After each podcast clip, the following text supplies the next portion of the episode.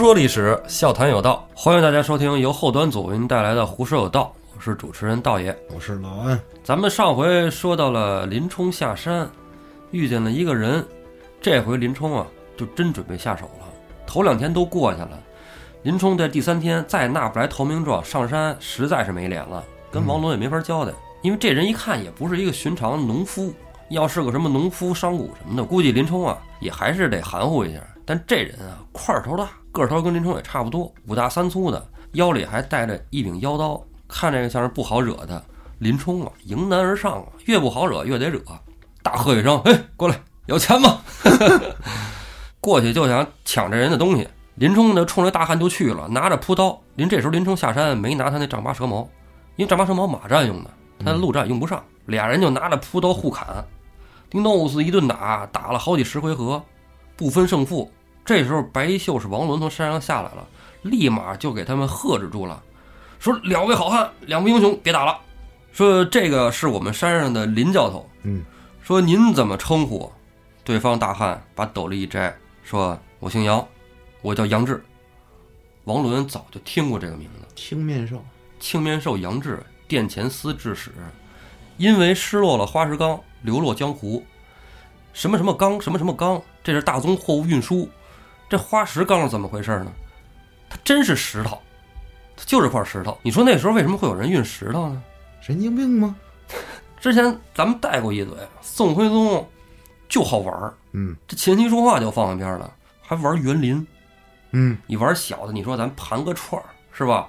弄个什么翡翠玉石玛瑙的玩玩也就罢了。宋徽宗玩的大，人玩一个园林叫艮岳，嗯，就在这个开封城的东北角，他收集了这个特别大的太湖石在那儿，还给这太湖石封官呢，啊，给这太湖石封了个爵，封封了个侯，官兵都去给他找这个太湖石，越好看越大越好。这皇上有一所好，底下就赶紧响应啊，拍马屁呀，哎，赶紧给他到处找这个哪儿有好看的太湖石。这太湖石就是那种特大个儿，然后上面一堆窟窿，密集恐那种症哎，对，密集恐惧症看就死那种。对，这太湖石啊，在太湖的周边村落里边儿经常有，无论这石头有多大，无论是需要什么修路拆房，一概不管，全都拆，把村儿都得扒了，也得把这石头弄来。皇上要的，收集这个各种各样的石头，毁了多少村庄先不说，这石头没法运，太大了你不好运啊，嗯运了磕了怎么办啊？就拿这个泥给这个太湖石都包上。嗯，糊上之后呢，尽量呢多走船，多走水路。陆路呢，你就得给它搁个板儿上，拿底下拿原木，嗯滚着轱辘着过去，这是有风险的呀。磕了碰了怎么办呢？这都是皇上要的，这指不定什么时候给送到宋徽宗那儿去，又给封了个侯呢，咱把侯爷给磕了不成啊？是不是？对，就尽量多走水路。这水路走的也讲究。当时啊，这宋朝啊，真是得着这个杨广的计了。杨广修了一个京杭大运河，嗯正好有一段是跟这个相关联的，就正好借着这个太湖附近的水路，一直通过汴河给送到城里。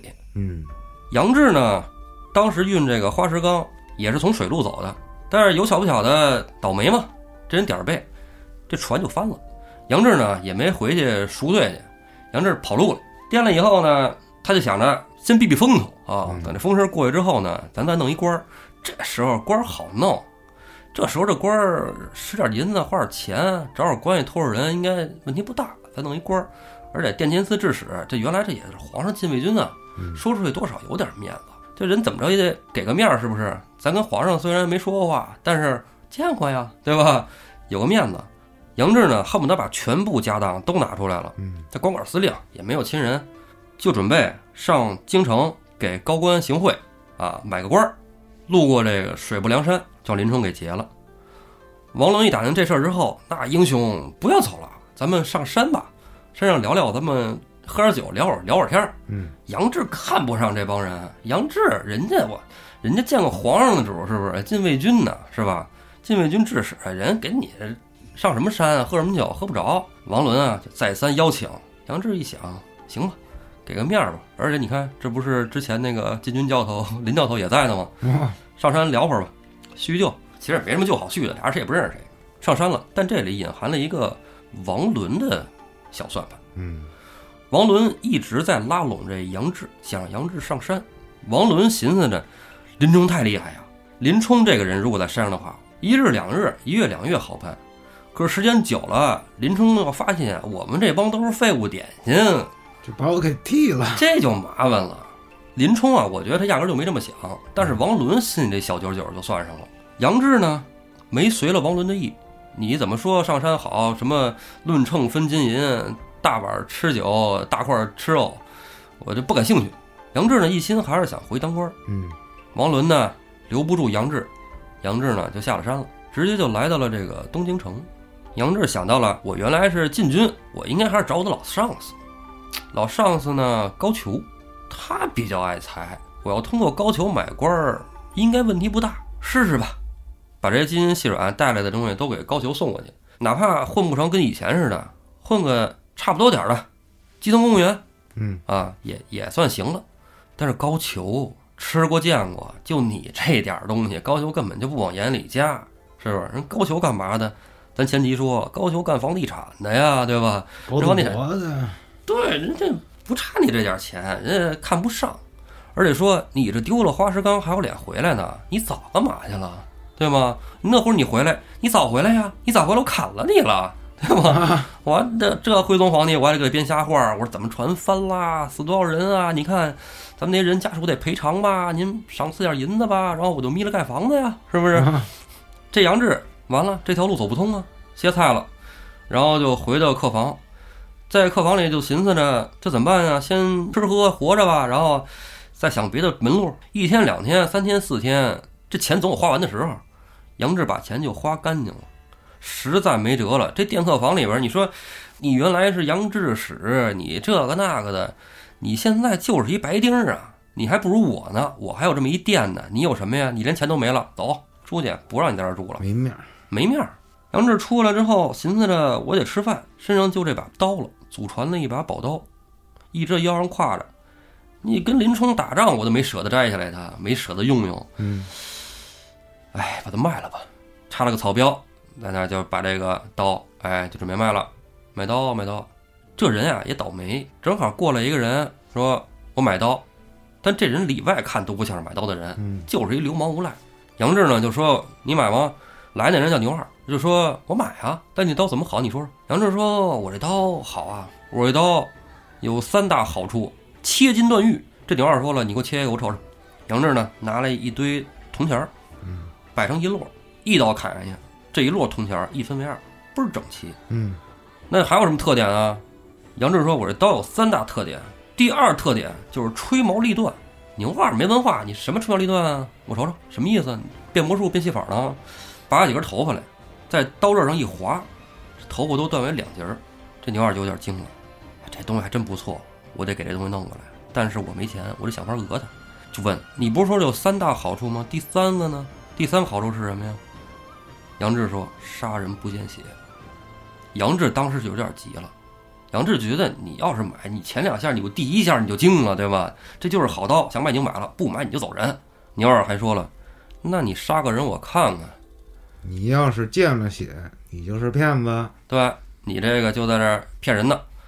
杨志说，这朗朗乾坤我怎么杀人啊？京城里我拿刀杀人去？这牛二说：“那你不杀人，你这是欺骗啊！三幺五你过得去吗？这个 对吧？你消费者权益法，你这个属属于过度推广、过度宣传。”杨志实在是气得不行了，腰刀抄起来，一刀就捅进这个牛二的肚子了。等刀拔出来的时候，刀刃上一滴血都没有，牛二杀青了。对，但是周围的街坊都看着呢，周围街坊都知道是这个牛二啊，他欺人过甚了。嗯，杨志也不是非要有意杀的，只是被逼的话赶话赶到那儿了。杨志呢，就跟这帮街坊说了：“大家别怕，我自己投官去。街坊们呢，要是愿意为我做个见证的，就跟我一块儿去。”杨志就自己带着刀上开封府去投案自首了。这帮街坊也在底下跪成一大片，就说牛二确实是泼皮恶霸，杨志啊也是被逼的，呃，大人就是宽恕处理吧。这后来这开封府尹也不是说坏人，也能明白，他在这这个地面上，他时间久了，他肯定也知道牛二这么一个泼皮恶霸，死就死了吧。这杨志看着也是个英雄，有英武之气，就给你判个发配吧，就给你发配到大名府，卢俊义的地方。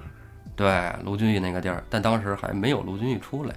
杨志呢就被脸上印了金印，直接奔着大名府去了。到了大名府，这大名府当时的府尹啊叫梁中书，蔡京的女婿。梁中书一看杨志，看人家履历啊，简历拿到手里一看，哎呀，这配军可以啊，这经历不怂啊，现在就混成这样，反正惨点儿，但是应该是有两把刷子的。问问杨志说你你怎么样？有本事吗？杨志说本事大极了。那你说本事大极了，你试试，找人给你练练。杨志说悉听尊便。杨志不怕打，怎么打都成。梁中书呢就把杨志带到小教场，军队正在那训练。梁中书就说：“杨志，你来敢跟我的这些将军们比比吗？”杨志说：“来都来了，有什么不敢的呀？来吧。”梁中书呢就让当时的制使大刀文达、天王李成叫来了一个他们认为不错的一个军官，叫急先锋索超。嗯，这索超出来了，看了你这是个配军，你配跟我打吗？嗯，抄着大斧子上马，就说：“咱怎么来？”杨志说：“那既然你都在马上了，你也甭下来。”说：“梁大人，给我找匹马吧。”梁中书一看，行，给他牵匹马，拿一个趁手的兵器。杨志牵着马到兵器架那儿，看了看这些兵器，取了一杆枪出来，上马，提枪，大战急先锋索超，四十余合不分胜负。索超也是见过的，大刀文达、天王李成，这都是见过的练家子。一看这杨志使的这杆枪。这枪花甩出来这套路，这是杨家枪。这杨志不是一般人。这书里头说这杨志是杨业的孙子。对，施南的《水浒》里还真是这么写的。这杨家将呢，到杨志这一代，感觉混得有点惨。但是他这个老祖宗祖先，他爷爷杨业可是一个不怂的人。这块呢，我在看书之余，我也喜欢翻一些这个民间资料什么的，查了查。在现代啊，在后期采访这个杨家的后人，就说你们族谱里有杨志这个人吗？嗯，因为施耐庵笔下这么写的嘛，人家问也是合理的。据杨家现在的后人讲啊，我们族谱里应该是有杨志这个人，但是没有，为什么呢？是因为这个人啊不符合我们杨家的这个标准，杨家呢只有忠君爱国的才能进得了这个族谱。嗯。在那个时代，忠君爱国是一个标准，所以杨志呢没进族谱里，但是杨志是我们杨家的人。当然了，这是在网上看到的，这个具体是什么情况呢？我们也不细说。那话说回来，咱们接着说说杨志他爷爷，嗯，金刀老令公杨业，杨无敌。哎，这杨业呀，一开始他不是宋朝的，他是哪儿的呢？他是五代十国里边的北汉的一个大将，就是山西太原那一块儿。在赵匡胤登基的时候，中国还没有统一，宋的版图其实不大。真正实现统一的呢是宋太宗。宋太宗呢，把五代十国那些残余的小国，例如南唐，这个姑娘们都很多都喜欢这个南唐后主李煜嘛，那么有才华是吧？但是就是不爱他自己的国家哈，国家最后都灭亡了。写了《虞美人》，家喻户晓啊。春花秋月何时了？往事知多少？往事就在风尘中了，对不对？然后他就被抓起来了，是吧？宋太宗呢，就把他给灭掉了。接着就是灭掉北汉。北汉其实是一个硬骨头，不好打。为什么呢？杨无敌这个名字在那个时候就已经响彻华夏了。辽国在那个时候是非常厉害的，辽国逮谁灭谁，甚至在五代十国时期曾经入主中原，他还拿了幽云十六州。辽国的土地面积、军事实力都非常强，但是就太原这一块儿那么靠北，他就是打不下来，就是因为这个杨无敌戳在这儿。这杆大旗往这一杵，谁也打不透。就包括赵光义，也是打了很久很久。但是，再厉害的铜墙铁壁，也架不住从心儿里边腐朽的北汉皇帝刘继元。北汉皇帝刘继元啊，是一暴君，活驴活畜生。就是你说杨广啊，你说杨广那些事儿，你说如果他借鉴了很多刘继元身上的事迹，我都觉得是可行的。他把他的什么舅舅啊、后妈呀什么的，就该杀都杀了，倍儿能杀。不是能杀自己家人，这北汉分工特明确，皇上负责杀自己家人，杨业负责杀敌人。反正这个国家就杀人，实在不行了，国家乱了，民不聊生啊，老百姓也要反，国家内部也不安定。杨业就跟刘继元直接就说了，摊牌，我不干，你要不然投降，嗯，投降，咱这块地儿咱别这么霍霍，是不是？谁都遭殃，咱们投降跟大宋合了以后，你呀也是个富贵。是不是？嗯你就接着该怎么生活，该怎么造造你的，你也省得跟这个背这个皇上的外衣行那些狗血之事啊，让我看着也心烦。而且我觉得北宋的那边还不错，人家皇上也能打仗，一言不合就御驾亲征的，是不是？我觉得那个路数很符合我的风格。我要去 跳槽了，老哥。对，杨无敌都这么说了，这皇上在坚持啥呀？坚持啥？大金刀反个光，是不是？晃着眼，心不虚吗？嗯，降了吧，就降了宋朝了。降了宋朝之后呢，确实啊，宋太宗呢给他安排了大房子，嗯，是吧？一群大妹子啊，他就悠悠闲的过了下半生了。咱不说刘继元，北汉也没了，这杨无敌跟了宋朝之后，这就是什么呀？好枪遇上好将了，嗯，是吧？你这个刀快，咱得使到刃儿上。宋太宗有了杨业之后，就开始敢想了。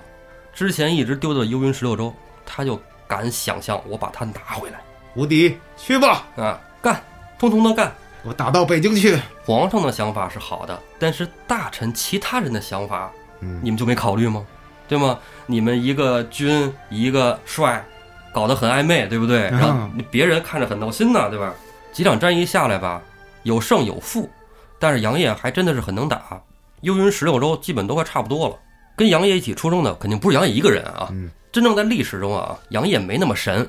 传说咱们看的大部分都是传说，咱们看到的什么金沙滩呐、是吧？对，什么杨门虎将啊，嗯杨门女将啊，对吧？嗯佘太君挂帅啊，沐营出征啊，是吧？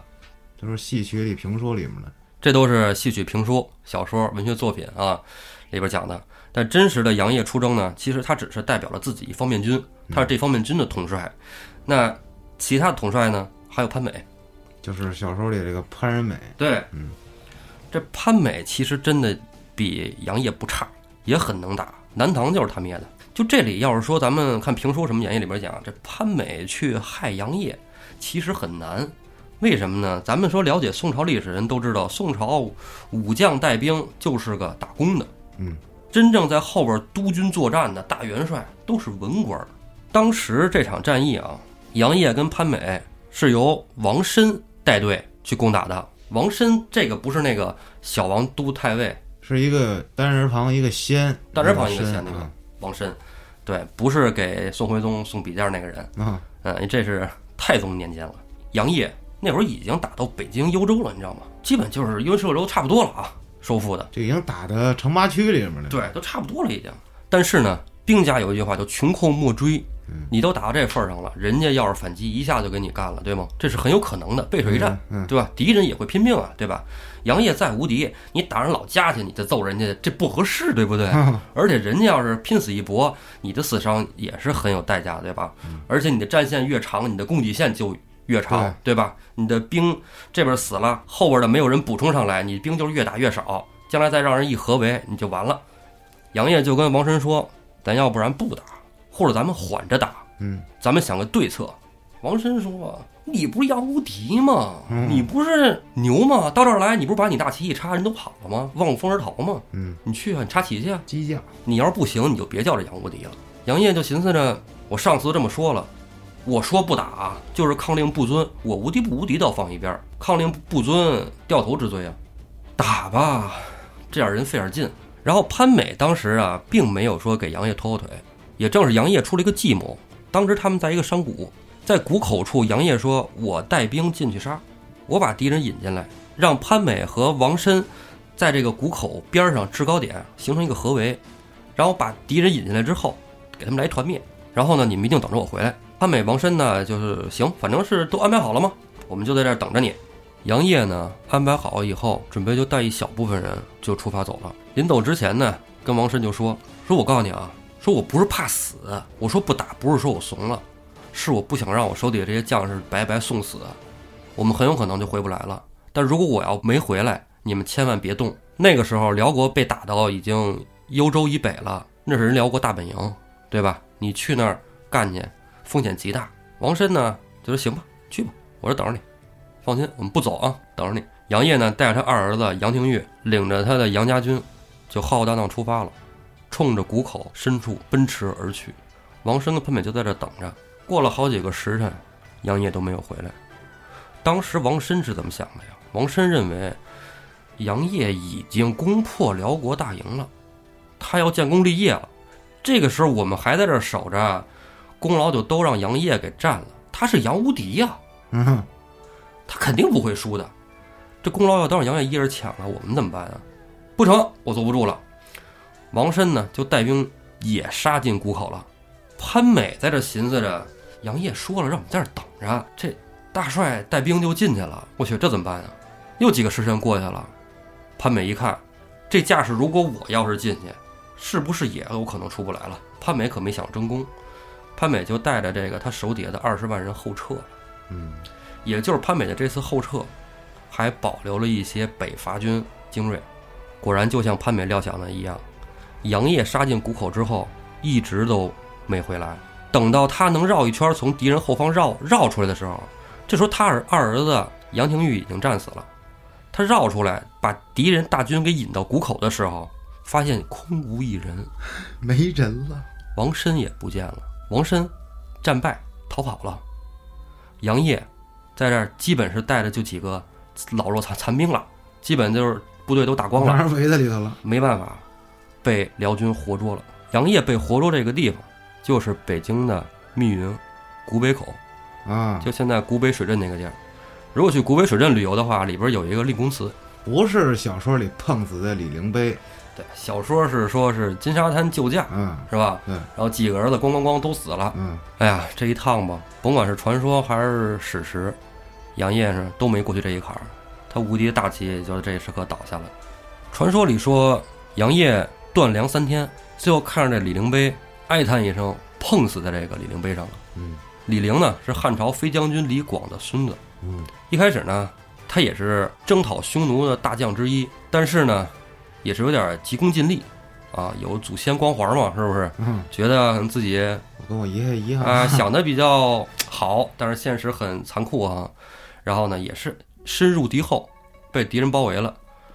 被敌人包围之后呢，他是做了俘虏了。那时候他还没投降。匈奴的探子放出的消息是李陵降了，李陵降了，这话传到汉武帝耳朵里，汉武帝什么人？汉武帝眼里不揉沙子呀，对吧？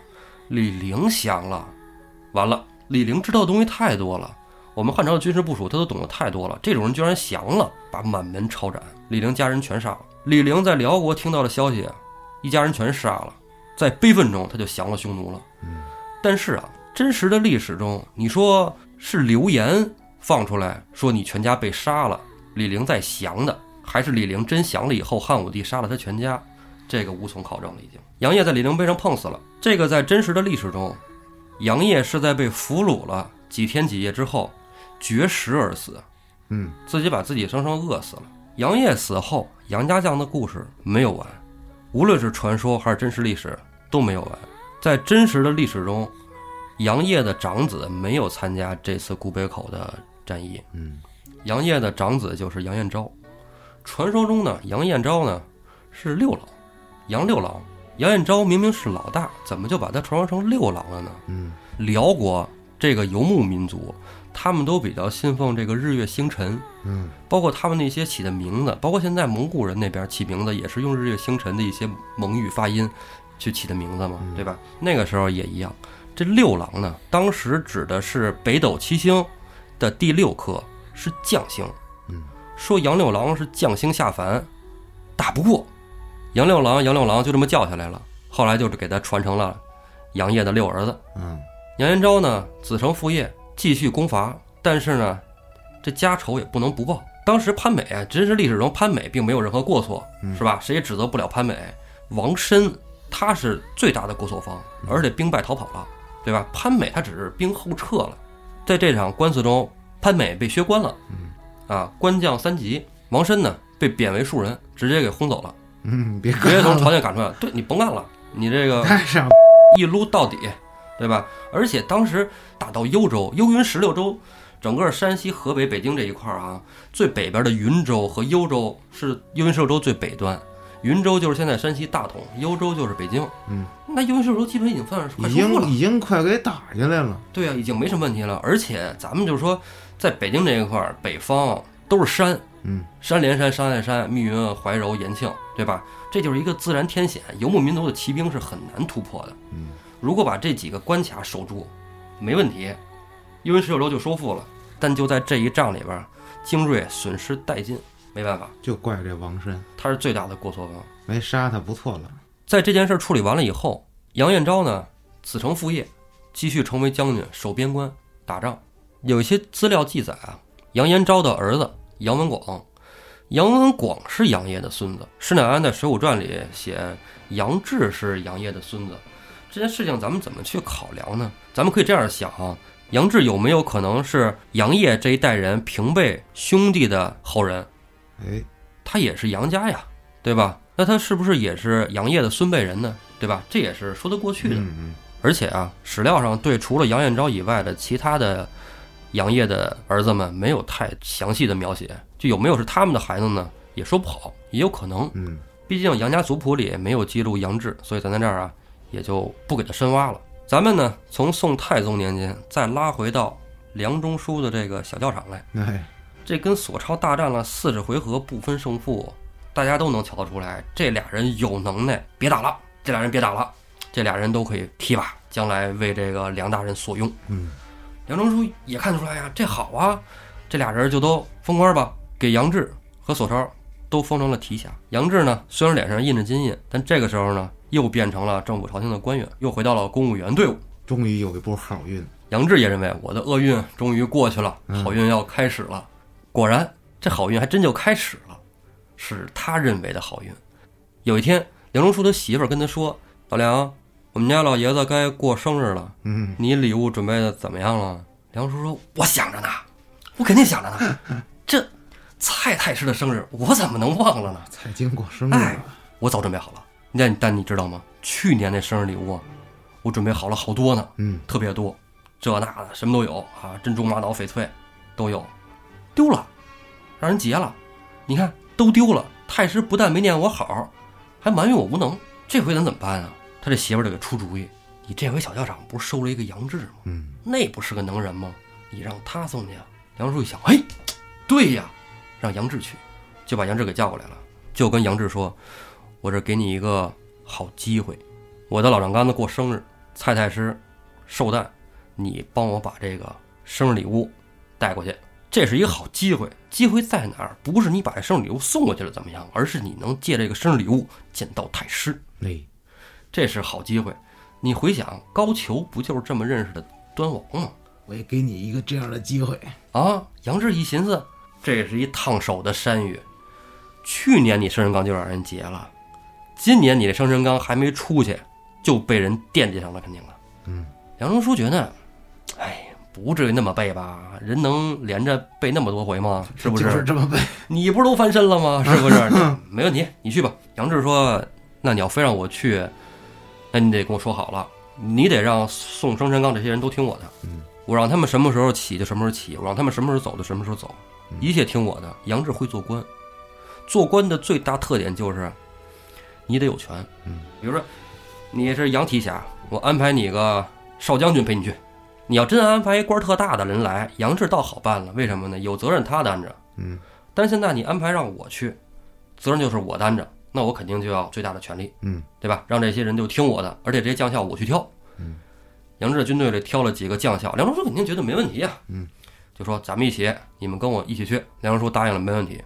但这会儿梁中书的媳妇儿又来了，说他认识我们家门儿吗？他要不认识怎么办啊？这么着，我给你安排一个我们家的老家人、老管家跟着一块儿去，还有一些礼物是我给我母亲的，让她也带上。杨志看着带点东西不打紧，你让我带一老爷子，这就有点难办了。而且这老爷子，这虽然他没有官职，但是我得听他的。为什么呢？人家自己家人啊，对吧？人家是太师的老家人，是吧？跟着姑娘一块儿过来的，这人我惹不起啊。后来实在也没办法，梁中书说：“你看，你看，我媳妇儿说的，我都不敢不听，你带着走吧。”嗯，我都嘱咐好了，也听你的。杨志呢也没办法，就带着这个老头子、两个虞侯和几个强壮的士兵，挑着这些给太师带的生日礼物生辰纲，就上路了。杨志怎么都没想到，这一趟他的人生到底是达到了巅峰还是低谷？谢谢朋友们的收听，我们下期再见。